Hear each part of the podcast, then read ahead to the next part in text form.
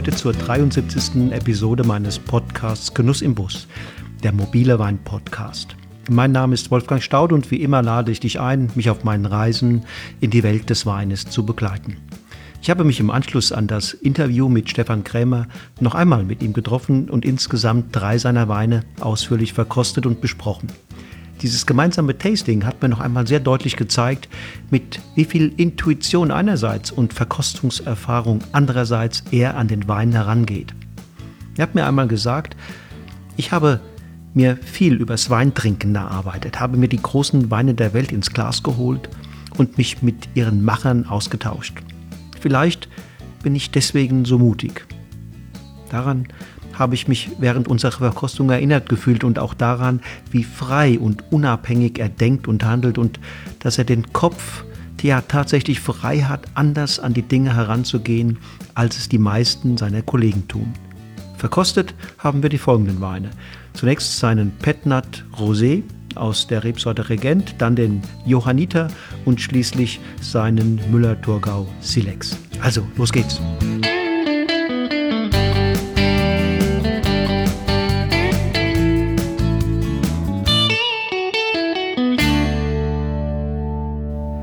So, ihr Lieben, ich bin hier jetzt ähm, bei einem Tasting mit dem Stefan Krämer. Äh, Stefan Krämer in Auernhofen. Hallo Stefan. Hallo, grüß dich Wolfgang. Hi, schön, dass wir jetzt äh, uns treffen, um drei spannende Weine von dir äh, zu verkosten. Aber bevor wir uns den ersten von diesen dreien einschenken, ähm, sag doch vielleicht nochmal in zwei, drei Sätzen, ähm, wer du bist und was du tust. Ja, mein Name ist Stefan Krämer. Ich bin äh, Middle-Ager nennt sich das, glaube ich. Ich bin 47. mhm. äh, habe noch die ganzen Kinder im Haus und äh, die Großeltern leben am Hof und wir machen was, was nicht mehr so üblich ist. Wir haben sozusagen Gemischbetrieb. Äh, wir haben biologische Landwirtschaft und äh, Steillagenweinbau im Taubertal. Das Ganze insgesamt Landwirtschaft und Weinbau auf 75 Hektar und biologisch wirtschaften tun wir schon seit 30 Jahren. Das heißt, mein Vater hat damals den Entschluss gefasst und hat gesagt, wir machen jetzt einen auf Bio. Okay. Und wie bist du dann von sozusagen von diesem Pfad auf die in, in die Richtung Naturweinschiene gekommen? Naturwein machen wir jetzt seit 2015 und seit 2001 bin ich fest zu Hause und äh, irgendwann ist dann so dieser, dieser Schritt gekommen, dass wir noch einmal weinbaulich uns ein bisschen erweitern konnten. Das war 2013 und mit dem Schritt und mit mehr Möglichkeiten, die sich dadurch auftun, also mehr Weinberge, mehr Trauben, äh, gleichzeitig dadurch eine größere Spielwiese im Keller und der intensiven Auseinandersetzung, Auseinandersetzung mit dem, was ich, was ich draußen mache als Bauer und Winzer und sehr viel Wein trinken. Mhm. Ich denke, die beste Schule ist viel zu trinken mhm. äh, ist irgendwann der Entschluss gereift, die Weine noch natürlicher und expressiver zu machen. Mhm, mh. Also im Grunde genommen eine konsequente und logische Fortsetzung deiner, deiner Arbeit im, im Weinberg. Genau. Und, und, und, und auch im Ende, ja, ich, irgendwann habe ich realisiert, dass meine Weine eine sehr, sehr langsame Entwicklung machen und eine ganz natürliche, eigenständige Reduktion haben und, und dann war das die logische Konsequenz. Den Schwefel. Wir haben ja im Endeffekt schon in der Idee des Naturweins gearbeitet. Spontangärung, Holzfassausbau, keine Manipulation, mhm. Wein aus Trauben. Das, der Unterschied war nur noch, dass wir relativ klassisch unsere Weine abgeschwefelt haben mhm. und die Weine auch immer noch filtriert haben. Mhm. Kiesel, Kieselkur oder wie? Bei, also äh, eine Kieselkurfiltration, um sie von der Hefe klar zu kriegen mhm und dann bei der Füllung, das nennt sich dann, das heißt dann ganz schlimm Sterilfiltration, mhm. damit dann alles in der Flasche safe ist. Schwefel mhm. und eine sterile Filtration lassen die Weine einfach stabil scheinen und, und dann ist man halt sicher. Das ist so, das war das letzte äh, Ding eines Sicherheitswinzers, das ich noch an den Tag gelegt mhm. habe.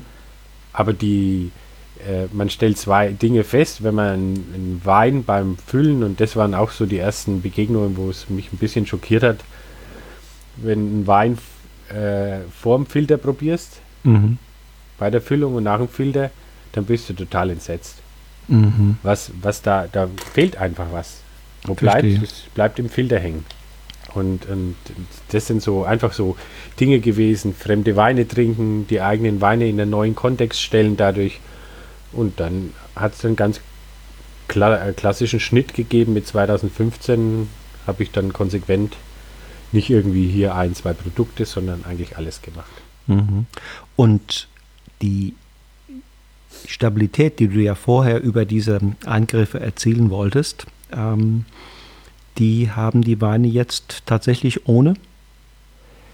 Naja, das, für mich ist es ja, äh, ich sehe es ja mittlerweile anders. Äh, dadurch, dass ich fast ausschließlich solche lebendigen Weine trinke, die wenig geschwefelt sind oder gar nicht, ähm, wird man sehr sensibel für geschwefelte Weine. Also mhm. mir sind die oft in der Nase schon zu, zu schwefelig und sie sind, sie sind so eingesperrt. Diese Weine sind für mich irgendwie, die sind, mhm. die haben so mhm. ganz feste Leitplanken. Ja. Die, ja. die haben so ein Korsett und ich mag das nicht mehr. Also ich, äh, mich, das hat für mich nichts mit lebendigen Weinen mehr zu tun. Ich trinke das auch gar nicht mehr so gern. Mhm. Also so mehr so Schmalspur, ne? Ja, die sind sehr gefasst. äh, äh, es gibt, das ist ja auch Schwefel neben der Filtration. Filtration bietet natürlich die Sicherheit. Also wenn ich restsüße Weine machen würde, was wir nicht tun, ja, dann ist es ein bisschen ja, anders. der Mosel, mhm. dann ist es unabdingbar, weil sonst geht er irgendwann auf der Flasche weiter. Ja. Das will ja keiner. Aber ähm, wenn man trockene Weine macht, äh, dann, dann ist Schwefel äh, ein Stilmittel. Mhm. Okay äh, ich, ich tue damit irgendeinen Status quo ähm, festsetzen. Meist, die erste Schwefelung ist ja quasi, ich mache die Gärung, die Gärung ist am Ende, ich steche den Wein ab mhm. und dann kommt eine, äh, ganz klassisch eine Schwefelgabe. Mhm. Die ist schon so hoch, dass dann eigentlich nichts mehr passiert. Mhm. Das heißt, äh, der Wein kann, äh, der wird sich auch nicht mehr verändern, der macht keinen biologischen Säureabbau, so wie mhm. unsere Weine das tun. Äh, das Hefelager wird ein anderes sein. Äh, das hat zwar Einfluss, aber nicht mehr so ein großes, weil ich ja dadurch auch die Lebendigkeit meiner, meines Hefegelagers ja, störe oder, oder in gewissem Sinne auch abtöte. Ähm, und, und, und dann muss man diese Weine, das wird ja dann empfohlen, auf einen gewissen Fre äh, Schwefelwert, einen freien Schwefel, also der aktiv schützend ist vor Oxidation, mhm, mhm. äh, stabil halten, damit man das, was man da fixiert hat, diese Frucht und alles, was man sich da eingebildet hat, äh, was der Wein haben sollte, dass das so bleibt, wie es ist. Mhm, mh. Und die Naturweinwinzer sagen, äh, wir lassen alles zu. Wir schwefeln nicht mal unseren Most, weil alles, was an Leben da ist, soll zu Wein werden dürfen. Mhm, mh. ähm, ja, und das, die, die Filtration hat ja vor allen Dingen auch äh, neben der Hoffnung, es wird da, es wird da was stabiler, eine optische Komponente. Ne? Ähm, die Prüfungsbehörden, die es ja gibt, wenn du, wenn du zur Qualitätsweinprüfung den Wein anstellst ja. und, und dann bringst du so einen, der, der so ein bisschen trüb ist, dann sagen die, nee, geht nicht. Nee, äh, ist, im Weingesetz steht drin, glanzhell. Ja. Und wenn er das nicht ist, dann darf es kein Qualitätswein sein. Ja. Wobei, wenn man zurückdenkt, seit wann sind Weine filtriert? Wenn man wir haben den Wein, zumindest im Weißweinbereich, ja unsäglich beschleunigt. Das heißt, die ersten Weine eines neuen Jahrgangs kommen ja oft schon im November, Dezember auf den Markt. Mhm. Das geht nur, wenn ich Keller, äh, im Keller alle Register ziehe, damit ich den Wein dann so früh auf die Flasche bringen kann. Früher hat man den Wein Zeit gelassen. Ich kann auch einen, einen Naturwein ganz hell machen, indem ich ihn zwei, dreimal absteche und, und immer wieder sedimentieren lasse. Mhm. Und wenn ich das Depot dann im Fass lasse, dann ist der so hell wie ein filtrierter. Mhm. Aber halt auf ganz natürliche Art und mhm. Weise. Mhm. Dann spielt nur der Faktor Zeit eine ganz andere Rolle. Ne? Genau. Und das haben wir ja, wir haben den Weißwein unsäglich beschleunigt. Mhm. Ich sage immer, es gibt ja die ersten, die trinken 2020, zwar nicht aus unseren Breiten, aber aus, Süd, ja, aus, Südafrika. Aus der südlichen Hemisphäre gibt es ja. ja die ersten. Ja. Chile und mhm. Australien und Neuseeland, da, da ist ja quasi die, die Ernte schon wieder rum. Ist es, ist es der, der Markt, der nach diesen jungen Weinen schreit, oder, oder sind es die Winzer, die, sie, die diese Weine loswerden wollen? Ich glaube, das ist eine bunte Mischung. Mhm. Also denke, dass das eine wie das andere äh, da mitgewirkt haben. Der Kunde, der diese, der schon drauf wartet, und das ist auch unser Zeitgeist, das Neue, äh, und der Winzer, der, den, der, der das bedient. Mhm. Und vielleicht sollte man wieder mal dahin kommen, auch äh, gereifte Sachen zu trinken. Gerade Burgunder, wenn, wenn die zu früh trinkst, äh, ist es oft so, da, da, da hast du, da lässt du ein Erlebnis liegen. Ja, lässt Nur weil liegen, du glaubst, ja. du musst den jetzt frisch mhm. öffnen. Und deshalb freue ich mich ja, dass es auch hierzulande immer mehr Winzer gibt, die, die da so peu à peu ähm, dieses, diesen Faktor Zeit äh, spielen und, und dann ihre Weine erst nach zwei, drei, manchmal vier Jahren freigeben. Das ist natürlich für Konsumenten wie mich äh, die, die eine ganz große Freude. Ja, es, äh, äh es muss ja eigentlich fast der Winzer leisten, weil, weil wir in unserem modernen äh, Leben und, und äh, auch in dem, dass die meisten Menschen in den Städten leben, die zumindest vorwiegend Wein konsumieren. Also mein Nachbar, der trinkt kein Krämerwein. Ähm, die haben mhm. wenig günstige Lagermöglichkeiten. Mhm. Mhm. Das sind ja meistens auch in den Städten die Keller schon so warm. Mhm. Und meiner Meinung nach obliegt es ein bisschen den Winzern, die Weine günstig zu lagern und zurückzuhalten und dann halt am Punkt vielleicht in den Markt zu bringen. Mhm. Ähm, dem Verbraucher diese Last aufzubürden, ist schwierig, weil er es nicht leisten kann. Ja, da hat man, vor zehn Jahren hat man, 20 Jahren hat man das Thema noch anders gesehen. Mm, aber ich glaube, es ist, wie du es richtig sagst, eine Illusion, das dem Verbraucher aufzubürden. Also wer, wer da keinen expliziten Keller hat oder sich einen Klimaschrank anschafft, der ist im Grunde genommen da überfordert. Ja, und Klimaschrank, was kriegst du denn da rein? Das ist ja nichts. ja. ja, nee, klar, ist überfordert. Also müssen wir von der Winzerseite aus einfach damit wieder anfangen, den Kunden in der Gastronomie wird es ja explizit zum Teil schon wieder gesucht, ja. Mhm. Und es wird auch wieder kommen. Ne, das, der, der Wein erlebt immer Moden. Ja. Und ich bin von überzeugt, dass wir in, in 15 Jahren dass gereifte Qualitäten gesucht sind, mhm. die am Punkt äh, de, des mhm. bieten, was, was, was sich vielleicht auch der Winzer oder der Gastronom unter Wein vorstellen. Mhm. Es wird kommen. Mhm. Da, ich war vor ein paar Wochen bei Daniel Wagner, bei Wagner Stempel in, in Sieversheim und der hat sich jetzt einen Lagerkeller gebaut. Ja. Ja, um genau. tatsächlich peu à peu Weine zurückzulegen, die er dann äh, in fünf Jahren oder noch länger mm, zeigen kann und die dann vor allen Dingen auch vielleicht für die Gastronomie ähm, ja, gesuchte Schätzchen sind. Ja. ja. Und du kannst, das kannst du auch nicht der Gastronomie aufbürden, das machen ein paar wenige noch. Aber auch die haben ja begrenzte Lagermöglichkeiten. Ich denke wirklich, wie du sagst, das, das müssen die Winzer machen und dann äh, ent, entsteht da wieder ein, ein Trend, ja. Also es, und das wird kommen, weil wie du sagst, das machen die Winzer ja schon. Ja. Also ich, es ist nur hab, eine Frage der Zeit, bis wir da hinkommen. Genau. Ich habe ja auch hier gesehen, wir haben ja jetzt auch Weine von dir jetzt äh, in dem, im Tasting. Der Johanniter und auch der, der Müller, das sind Weine aus dem Jahrgang 2017 und du hast sie jetzt aktuell im Verkauf, ne?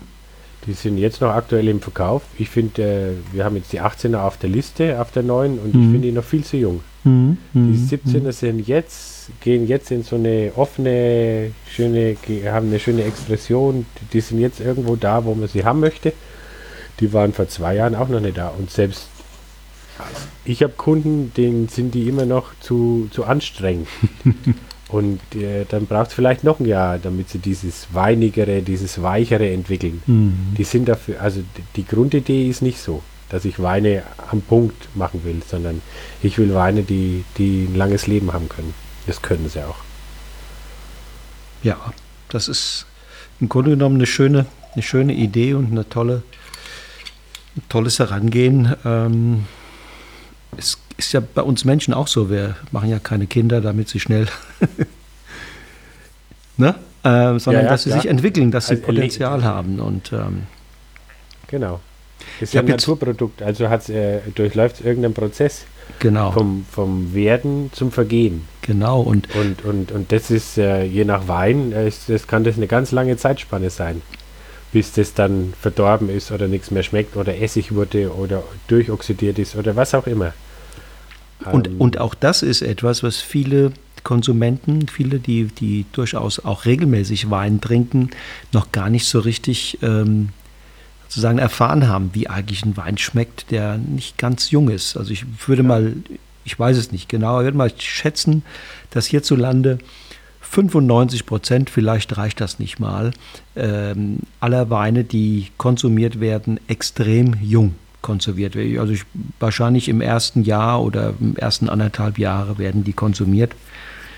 Und äh, die wenigsten haben die Erfahrung gemacht, wie es dann so ist, äh, wenn sich ein Wein peu à peu weiterentwickelt, wenn er mal drei Jahre ist, vier Jahre, fünf Jahre.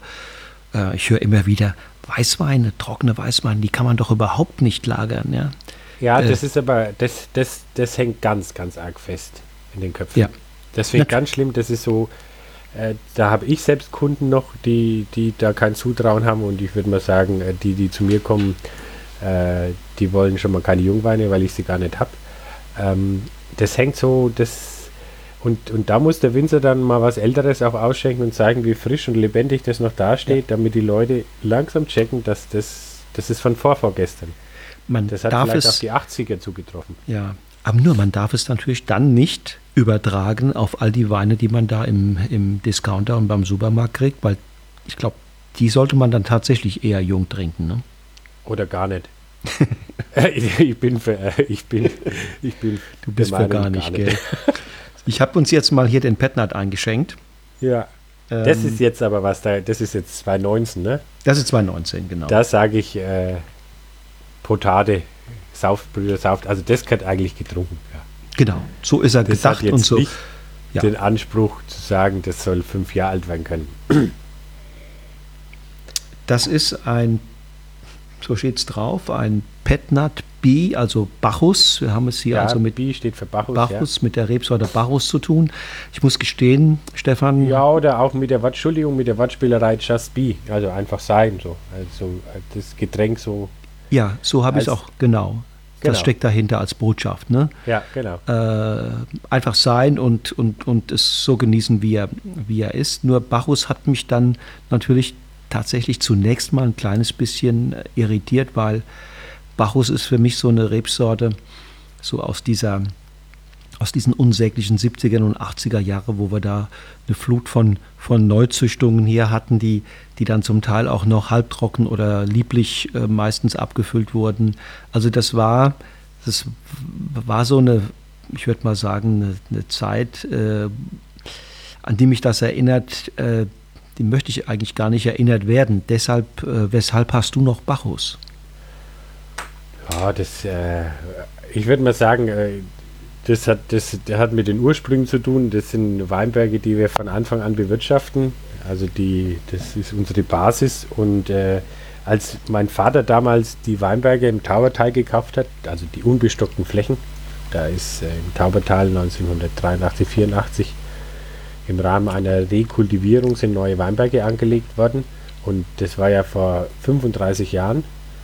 Und vor 35 Jahren, jetzt stecken wir irgendwie mitten im Klimawandel gefühlt, vor 35 Jahren war das Taubertal, Seitental vom Main, das war cool, cool Climate, Mhm. würde ich heute sagen. Also Mhm. wir sind ja heute vielleicht noch kühler als der Main, sind wir auch nachweislich.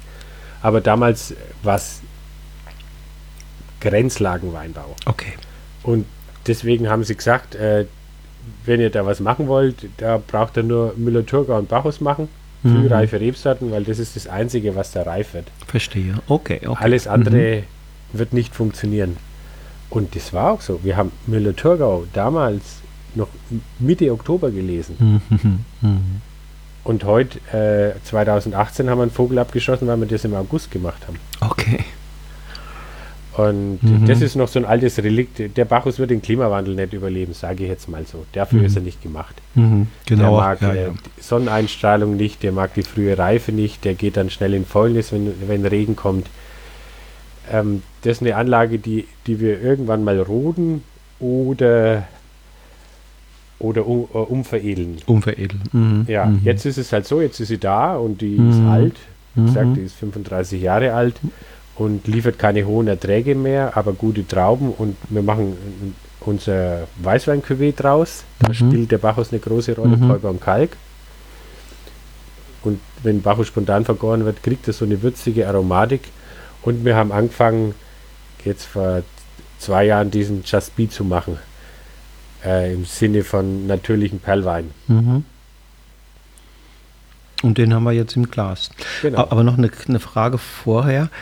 Meinst du, wenn die, die Anlage alt ist, wie jetzt hier in diesem Falle auch, ähm, und wenn du spontan vergärst und wenn du möglicherweise dann auch noch einen langen Hefekontakt etc. anschließt, dass möglicherweise dann die, die besondere aromatische Bedeutung der, der Sorte äh, ein bisschen an Bedeutung verliert? Bestimmt. Weil ähm, beim Bacchus gibt es den Klassiker, äh, eine Reinzuchthefe, die heißt Simi White. Mhm. Äh, und das Ding, wenn es einsetzt, das, äh, für mich ist das heute untrinkbar, aber 95% äh, der Verbraucher werden sowas lieben. So Tropfen. Äh, das ist eine, eine, Hefe, die, die den Bacchus so aromatisch, so überaromatisch macht. Äh, ich ich kriege das, das nicht mehr meine Welt, mhm. aber für den Verbraucher ist das toll. Und äh, wie du sagst, wir verkehren spontan und dann kriegt es eigentlich einen ganz anderen Charakter. Super viel ist schon Aromatik da, so ein bisschen grüne genau, Apfel. Genau, Holunderblüte, Holunderblüte, ein bisschen äh, Cassis. Ja. Das ist aber auch typisch Bacchus. Also da kannst du, glaube ich, machen, was du willst.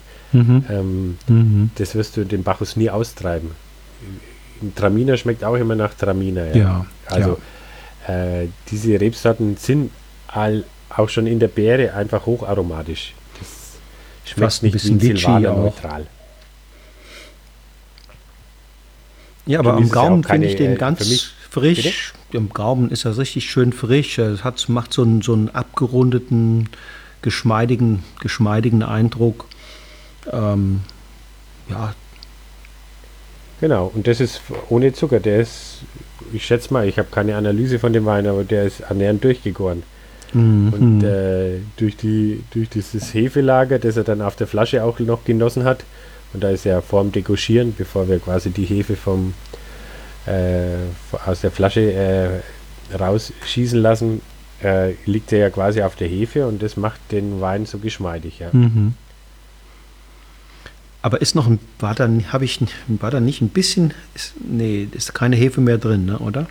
Ganz leicht. Ganz also leicht. Die, ne? äh, ähm, wir degorgieren den relativ scharf, aber ein bisschen Hefe braucht man. Der hat ja auch kein, kein Schwefel gesehen. Mhm.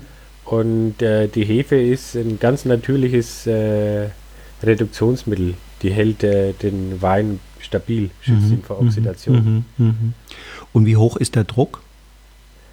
Hier machen wir, wir, wir machen zwei ganz klassische Petillons, wo wir mit sehr viel Restzucker, also mit der Idee von Schaumwein, wie in der Champagne, mhm.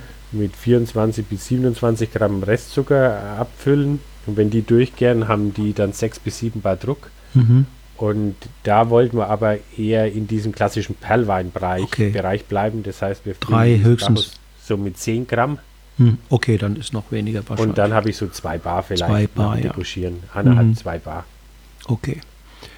Ja, und das, das, das ist hier so, du sagst ja, just be, ne? Ähm, ja. Aufmachen und Spaß haben. Genau. Da, äh, da habe ich jetzt selber keinen Anspruch dran, außer dass es Spaß machen soll, das genau. Getränk. Ja, und äh, das äh, hat ja, hat ja seine, seine Existenzberechtigung. Ähm, muss nicht immer bei jedem Wein anfangen, äh, tiefsinnig zu werden. Ne? So ist es. Ja. Das und irgendeinen Einstieg braucht die Welt. Auch, ja. auch ich, ja. Ja, ja. Also, bin gespannt, was die Jungs und Mädels sagen, die hier diesen, die, dieses, diesen äh, Just Be verkosten. Ich kriege ja hin und wieder Feedbacks und freue mich jetzt schon äh, vor allen Dingen auch auf die Feedbacks auf deine äh, Range ja insgesamt, ja. weil das hatten wir bisher in dieser, in dieser Runde so noch nicht. Jetzt hab ich, ich habe mal ja heute mit dem Berliner Weinhändler eine kleine Anekdote geredet ja. und der, ich, äh, wir machen ja noch einen klassischen Perlwein, also so eine Art Secco. Ja den wir weggeben und dann technisch verperlen lassen. Und äh, der geht momentan fast exklusiv irgendwie da südlich von München zu irgendwelchen Leuten, die sich total verliebt haben. Und der Wolfgang, äh, Freund und Weinhändler, hat gesagt, ich darf denen gar nicht einen Chassis geben, weil dann kann es sein, dass die umschwenken. weil all, alle, die in Berlin beides probieren, die landen dann zum Schluss beim Chassis. Okay. Gesagt, gut, dann verkaufen wir jetzt erstmal den Secco und dann machen wir keinen mehr. dann landest du den hinterher. ja. Genau. Jetzt habe ich den, den Müller 2000, Müller 2017, Müller-Thurgau 2017, Steillage Silex. Ja. Und Silex, das ist ein Hinweis auf ähm, was? Wir haben zwei Lagen im Taubertal. Das eine ist das Tauberzeller Hasennestle, das ist 10 Kilometer vor Rodenburgstorn. Das ist eine reine Muschelkalkverwitterungslage. Und im, an der Tauber aufwärts, an der romantischen Straße entlang fahren, so 15 Kilometer, kommt äh, wieder eine fränkische Lage, das ist der Röttinger Feuerstein. Und da steht ja schon im Namen drin, mhm. Äh, Feuerstein. Und äh, das ist das Besondere, das in Franken so einmalig ist. Dort finden sich in diesem Grundgestein Muschel, von Muschelkalk, also im Endeffekt ist es, die ganze Tauber ist eigentlich Muschelkalkverwitterung, mhm. äh, finden sich Graphitadern, Feuersteinadern im mhm. Muschelkalk. Also, also weiße Quarzadern sowas? Ja, genau, weiße mhm. Quarzadern, mhm. die, wenn die Steine, man findet auch solche Steine, mhm. also das ist jetzt keine mehr, sondern das ist wirklich in der Lage offensichtlich. Äh, wenn die lang am Licht sind, dann werden die Stellen rot, dann oxidieren die und wenn man, wenn man manchmal so Steine aufschlägt mhm. und die mhm. brechen auf und es ist so eine Ader drin, dann ist es, wie du sagst, so ein weißer Quarz. Mhm. Wie ist da die Wasserversorgung? Wir sind, äh, wir sind am Röttingen hat die Besonderheit, dass der Steilhang ganz unten ist und da ist die Versorgung relativ gut, weil quasi über den Hang das Wasser äh, nach unten gedrückt wird. Okay. Und äh, Wieso jetzt Silex? Klar, äh, wir könnten ja auch Feuerstein draufschreiben. Mhm. Das dürfen wir aber nicht, weil die Weine, wie du vorhin schon erwähnt hast, keine Qualitätsweinprüfung mehr machen, weil sie, wenn man sie jetzt einschenkt ins Glas, merken wird, dass sie richtig cloudy sind, also sehr trüb. Ja. Und dann nicht mehr zur Qualitätsweinprüfung zugelassen werden können. Und da Feuerstein zwar eigentlich eine allgemeine Begrifflichkeit ist, aber in dem Fall mit dem Lagennamen verbunden, ja, ja. darf ich es nicht erwähnen. Und dann Verstehe. nennen wir es halt Silex lateinisch. Mhm, mhm. Gibt ja auch an der Loire einige Lagen oder genau, einige die Weine. Haben ja, die haben ja auch klassischen Feuerstein. Ja, ja. ja. Okay, also im Weinberg alles Bio, ne? Dort auch? Genau, seit, äh, dort seit 2013, ja. Okay. Und äh, das sind die Besonderheit an Röttingen ist, dass wir damals äh, ab 2013 Weinberge kaufen konnten, aber das alles mit bestockt mit alten Reben. Also da reden wir vom Rebenalter über 50 Jahre. Okay. Das ist jetzt für deutsche Verhältnisse schon relativ alt. Und erinnert mich in der Nase kein bisschen, wirklich kein bisschen an Müller. Also Müller, so wie man ihn Land auf Land ab ähm, bekommt so, äh, ja, ich bin ja schon am überlegen, da überhaupt zukünftig noch Müller-Thurgau ja, drauf genau. zu schreiben. Das Musste gar so, nicht. Das, hat, ja. das ist mehr Krämerwein als Müller-Thurgau. Genau, würde ich auch sagen. Lass der, oder Danny Silex, nee, hast du noch einen, der hast ja auch ein, ein andere Weine noch, Silvaner Silex, ne? Genau, wir machen in, in, in den Lagen sowohl vom Silvaner zwei Weine, Muschelkalk und Silex und vom Müller-Thurgau auch. Und wenn die nicht so eklatant unterschiedlich werden, würde ich den Aufwand ja gar nicht machen. Aber mhm. wenn man mhm. die Weine parallel probiert, wird man merken, dass der klassische Muschelkalk, ob das jetzt im Silvaner oder Müller ist, der ist ein bisschen weiträumiger, der geht im Mund weiter auf, der, der ist einfach äh, ja, einfach äh, das klassische Muschelkalk, mhm. dass einfach der im, im, Mundraum eine Weite entsteht und der, ja. der Wein die, den, den ganzen Mundraum in, äh, belegt. Und beim Silex, und das ist echt erstaunlich, ist fokussiert, ne? Feuerstein, äh, das ist viel linearer. Ja. Das ist viel enger absolut, geschnürt. Absolut. Obwohl kein Schwefel drauf gekommen ist, sind die Weine wie geplankt. Ja. Die haben mehr Länge und weniger Breite. So ist es. Sehr fokussiert geht das da durch und ähm, es zieht sich hinten raus fein in die, in die Länge. Ähm, absolut ein Wein mit, mit einem ganz schönen Grip. Ja. Ähm, geschmeidig im Mund. Ähm, irgendwie so, hat, hat auch ein bisschen was Wildes. Ähm, also, boah, also für einen Müller deswegen. Großer Wein. Ja, wirklich. Für Müller großer Wein, sage ich immer. Ja. Absolut, absolut, absolut. Also das, ähm, das macht er richtig. Er ist aber auch äh, gedacht wie großer Wein. Mhm. Ausgebaut im großen Holzfass, mhm. spontan vergoren, komplettes Hefelager bis zur Füllung. Ähm, und was jetzt diese, das ist diese spannende Mischung, diese Spannung in den Wein. Einerseits sind sie weich und vollmundig, weil sie ein langes Hefelager ja. genießen, weil sie die Säure harmonisieren über den biologischen Säureabbau. Und andererseits kriegen sie aber Anteile von Phenolik über entweder Maischegärung, wo wir dann die Trauben wie Rotwein ausbauen, oder über Ganztraubenvergärung, wo man die Trauben mit, mit Stiel und Stängel und nicht abgebärt Einzel, so eine Art Einzelbeerenvergärung. Ja. Bei Mazeration Cabernet wie bei Beaujolais Primeur, mhm. das auch üblich ist. Und so holen wir uns die Phenolik rein und, und, dann hast du diese Parts, einerseits Mundgefühl, Grip, Phenolik und trotzdem wieder dieses, dieses weiche, geschmeidige, ne? über, über dieses mhm. Hefelager und über den Holzfassausbau. Und das finde ich total spannend, weil das eigentlich fast zwei Gegensätze sind. Genau. Und das bringt nicht, ja, das bringt Spannung in den Wein und, und ähm, macht den total, ja, ist, ist, das, die Begegnung ist ein kleines Abenteuer, ne? Ja, und ähm. äh, jetzt, jetzt ist es so, dass man, äh, man ich rate jedem, den Wein nicht nur frisch zu trinken, sondern mhm. wirklich sich die Zeit nehmen und den am nächsten und übernächsten Tag auch noch zu trinken, aus der angebrochenen Flasche. Also die Weine können eine Woche im Anbruch mhm. scheinen, mhm. Äh, mhm. weil das Erlebnis am nächsten Tag äh, fast noch ein bisschen ein vielschichtigeres mhm. ist, weil mit mhm. Luft tun die Weine sich erst richtig entwickeln. Ja.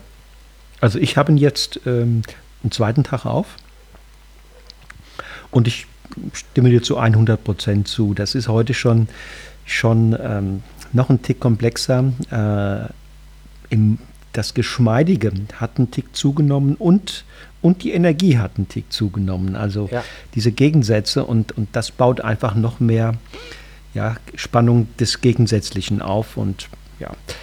Also ja, das so ist das Coole daran, dass die, äh, dass, äh, ich finde, obwohl der Wein ja eigentlich keinen freien Schwefel hat. Der hat äh, zur Füllung 20 Milligramm Schwefel gesehen. Das ist ein Siebtel des gesetzlich Zulässigen. Mhm, mh. Braucht er aber trotzdem noch Luft, um sich zu entwickeln. Das war mal irgendwann eine Erkenntnis, dass diese natürliche Reduktion, die wir jetzt dann natürlich äh, über diese Phenolik, weil wir halt äh, Tannine über Traubenvergärung reinbringen, mhm. noch gesteigert haben, mhm. dass die so, so gut ist, dass wir eigentlich äh, gar nicht oder ka kaum Schwefel brauchen. Das ist nicht nötig. Ich kann mich noch erinnern, dass, dass, dass vor gar nicht allzu langer Zeit das Gegenteil immer wieder behauptet oder zumindest vermutet wurde, ne? dass wenn die Weine keinen Schwefel haben, dass die dann, wenn die erstmal in der Flasche, auch wenn die Flasche geöffnet ist, dass die ganz schnell das Zeitliche segnen. Gibt es aber auch. Okay, gibt es auch. Gibt es in der Naturweinszene, kannst du, äh, wenn du mal sowas willst, kann ich dir was bestellen. Das magst du am ersten Abend auf und am nächsten Tag ist er braun. Nee, das will ich gar nicht. Ah doch, als Erfahrung. Jo, als Erfahrung, okay. Also das gibt's. Das, die sind dann nicht stabil. Und für mhm. mich ist, äh, sind da meiner Meinung nach Fehler im Anbau passiert, mhm. also im mhm. Weinberg. Weil dann stimmt was mit dem Lesegut nicht. Das, ja, wenn du mal eine Flasche loswerden willst. Hat, dann hat der Winzer irgendwo einen Fehler ja, im System. Ja, ja. Diesen, diesen, diesen Müller-Thurgau setzt du privat äh, wann ein? Auf jeden Fall zum Essen, oder? Das ist ja für, für, für meine Frau und mich äh, ein, äh, ein, richtig schöner Abend fest bei Wein. Mhm. Weil da kann er ganz viel. Da begleitet er das, äh, das äh, wir mögen es ja im, im, im, Salatdressing oder immer leicht säuerlicher. Mhm. Das begleitet er gut. Er kann mit Käse gut. Mhm. Äh, der, da steht er echt sein Mann. Mögen wir total abends zum Festbahn vorher schon und, und danach noch, weil es einfach diese Weine haben, äh, sind eigentlich richtige Tischweine, weil sie so ein, die lösen ein bisschen Speichelfluss aus durch die Phenolik, durch die Tannine und, und die machen einfach Appetit. Und sagen wir mal zu feineren Gerichten, hast du schon mal probiert, zum Beispiel zum, zum Fischgericht? Äh, muss ich passen? Auch, ja. Wir machen da nicht ganz so viel, aber äh, so, sowas findet sich in der gehobenen Gastronomie auch und die trauen sich äh, so einen Wein einfach auch äh, zu, zu wertigen Gerichten zu stellen. Wohin verkaufst du ihn? So in auch in die gehobene Gastronomie? Zum Teil, ja. Also jetzt Berlin Nobel hat und schmutzig. Okay, okay. Ja, ja. Da sind wir zum Beispiel drin und äh, äh du kannst der Krämer Silvaner in Wien im Steirer Eck trinken. Okay. Und das gilt ja als eine des, ja. der Restaurants in Europa, was Absolut. Äh, eine Modernisierung der Küche auf Regionalität angeht. Ne? Chapeau. Und ich habe ihn jetzt hier im Glas. Ja, den Müller-Türker haben sie im Steirer Eck nicht, aber der, die Wagner schenkt ihn zum Beispiel aus. Okay. Okay, wir, habe ich jetzt von dir diesmal keinen dabei, obwohl ich gestehen muss, dass ich die sehr, sehr, sehr mag. Ähm, sondern wir haben jetzt als letzten Wein einen Johanniter. Also Was ist das? Eine, ein Wein aus einer pilzwiderstandsfähigen Sorte. Genau. Und ein sogenannter Piwi. Piwi. Ja. Und diese Flasche habe ich jetzt äh, tatsächlich schon eine Woche auf. Ja, schaut ihm nichts. Nö, nö. Da habe ich immer mal wieder abends geguckt, kleinen Schluck mal probiert. Wir hatten am Wochenende Gäste. Da habe ich, ähm, ich mache da immer so, dass ich viel mehr Weine aufmachen, als wir trinken können. Weil, das na, das sind Leute, die haben Lust zu probieren und dann wird ja. mal hier und da probiert und dann wird ge gesprochen über die Weine und das macht furchtbar viel Fets. Und ähm, da war, glaube ich, nach diesem Abend war in der Flasche noch naja, so die Hälfte vielleicht war noch drin. Vielleicht auch ein bisschen weniger. Und dann habe ich hin und wieder mal probiert ähm, und jetzt quasi, ja, ist noch ein kleiner Schluck in der Flasche und der vorletzte, den vorletzten habe ich jetzt drin. Ist natürlich auch ähm, nicht, nicht äh, gefiltert und geklärt worden. Ja, ne? Ziemlich, also 17 habe ich ziemlich trüb gefühlt, ja, sehr cloudy, also sehr viel, sehr viel Hefe drin. 18 haben wir wieder ein wenig zurückgerudert, weil manche verstört es dann doch. Habe ich schon gemerkt. Also der zumindest die, die, die um meine Kundschaft in Deutschland, mhm. die sind da, die finden es manchmal ein wenig schwierig. Mhm. Was ist denn schon darauf vorbereiten, was sie da erwartet. Was ist denn Johanniter für eine Sorte? Johanniter gehört zu diesen ähm, Erstlingen in der sogenannten Piwi-Züchtung, pilzwiderstandsfähige Rebsorten. Ähm, der ist als, auf meinem Lehrbetrieb 1900 1993 noch im Versuchsanbau gelaufen. Da war er noch gar nicht klassifiziert. Das heißt, man durfte ihn gar nicht einfach so pflanzen, sondern nur im Vergleich mit einer traditionellen Rebsorte. Und damals, glaube ich, war der Johanniter bei dem Betrieb neben Weißburgunder gestanden. Mhm. Äh, das äh, waren so, heute nennt, das, nennt sich das, glaube ich, Anbaueignungsversuche. Also okay kann die Rebsorte unter den Bedingungen äh, vergleichbare Qualitäten bringen wie eine etablierte Rebsorte, wie zum Beispiel Weißer Burgunder. Okay. Und mittlerweile äh, sind die Piwis ja über diese Phase hinaus und sind zum Großteil klassifiziert. Und die Züchtung äh, ist auch nochmal vielfältiger und, und äh, viel mehr Züchter sind dran. Und Piwi äh, ist eine, Johanniter ist eine Sorte von den Freiburgern, Weinbauinstitut in Freiburg. Mhm. Und ähm, um eins klarzustellen, pilzwiderstandsfähige Rebsorten sind neu, haben ungewohnte Namen, mhm. haben aber nichts mit Gentechnik zu tun. Mhm. Okay. Diese, diese mhm. Widerstandskraft äh, ist über klassische Kreuzungszüchtung, über Vielkreuzung entstanden. Und der Johanniter ist eine Kreuzung aus Riesling, Gutedel, Grauburgunder, also zwei Burgunder-Rebsorten. Und Cevey. Cevey Villard ist eine äh, alte autochtone Rebsorte aus dem französischen Jura. Mhm.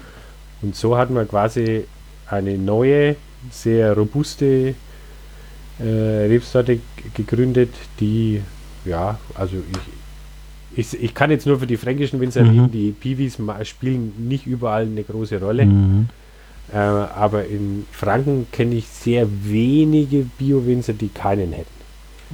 Bei meinen konventionellen Kollegen spielt es weniger eine Rolle, mhm. weil die mühen sich da nicht ab, äh, mhm. irgendeine Rebsorte zu kommunizieren, die kein Mensch kennt und die irgendwie einfach Redebedarf hat, weil was ist das? Ne? Johanniter.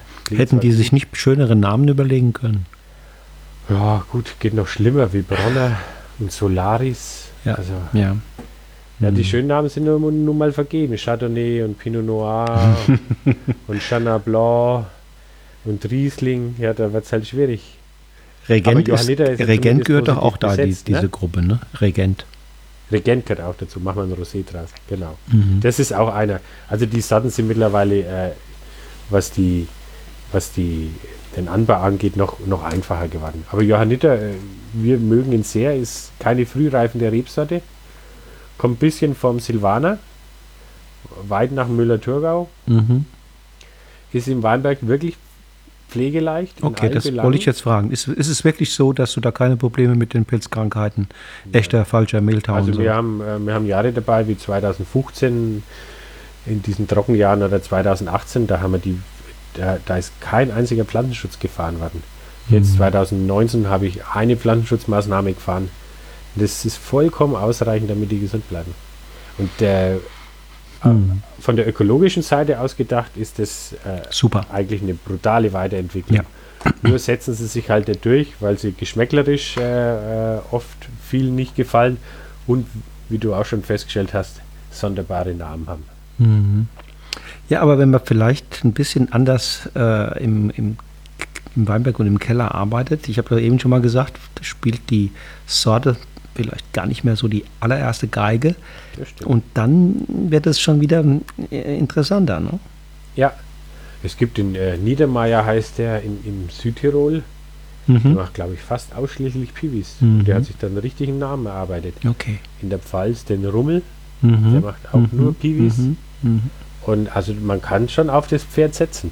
Okay. Ich, äh, ich bin dann doch, glaube ich, eher wegen Traditionalist. Ich habe die Mhm. zwei Rebsorten, den Regent den, und den Johanniter. Und Johanniter mögen wir sehr. Und wir haben eine feste Fangemeinde für den Wein. Mhm. Wir haben Mhm. Kunden, die bestellen bei uns nur diesen einen Wein. Mhm. Mhm. Die, die kennen meine anderen gar nicht. Aber Johanniter mögen sie. Also nochmal, das ist Johanniter, ist Riesling, Save Villar, äh, Villar, Ruländer und äh, Gutedel. Genau. Okay.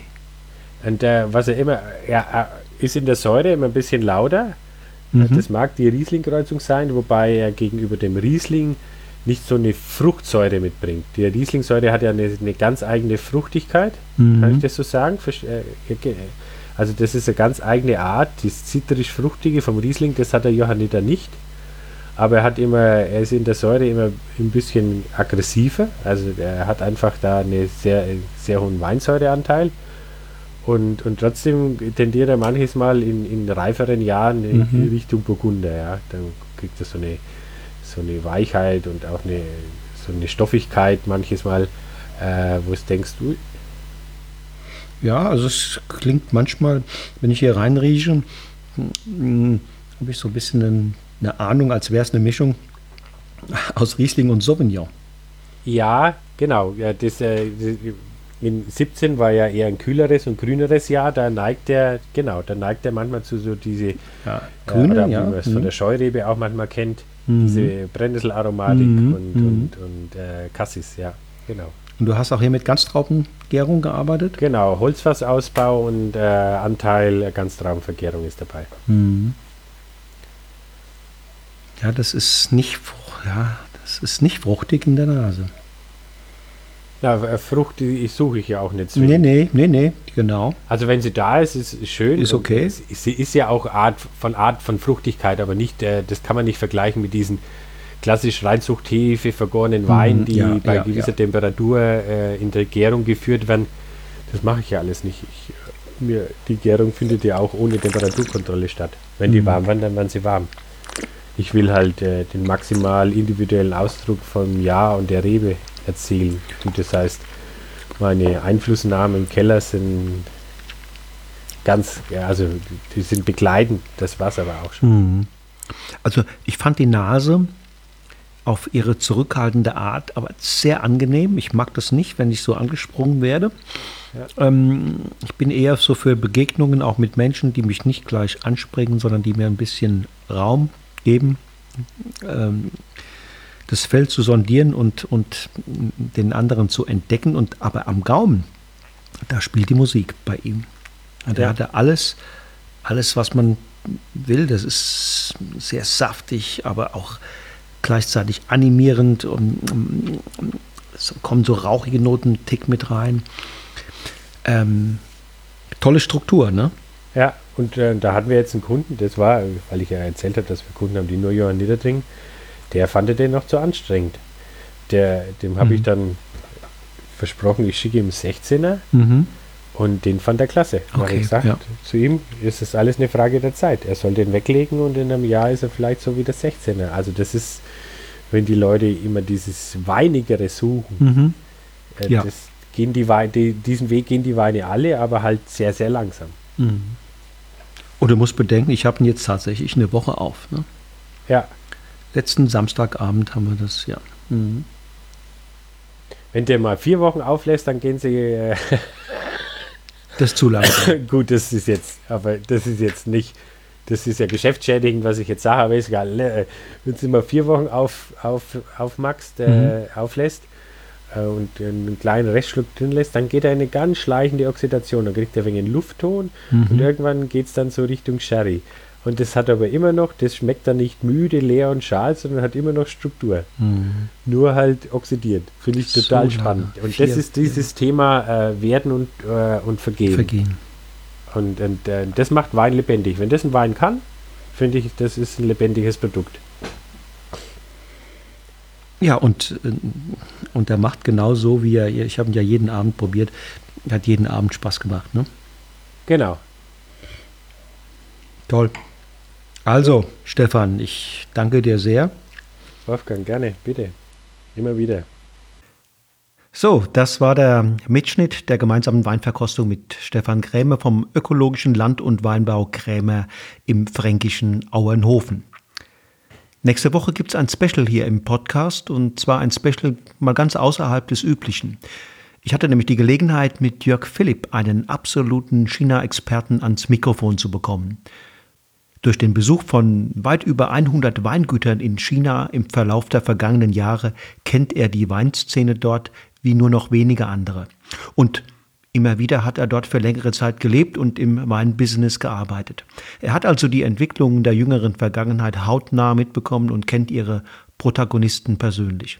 Ich freue mich, dass er sich meinen Fragen gestellt und so ein überaus authentisches, emotionales und reales Bild vom Weindrachen China gezeichnet hat.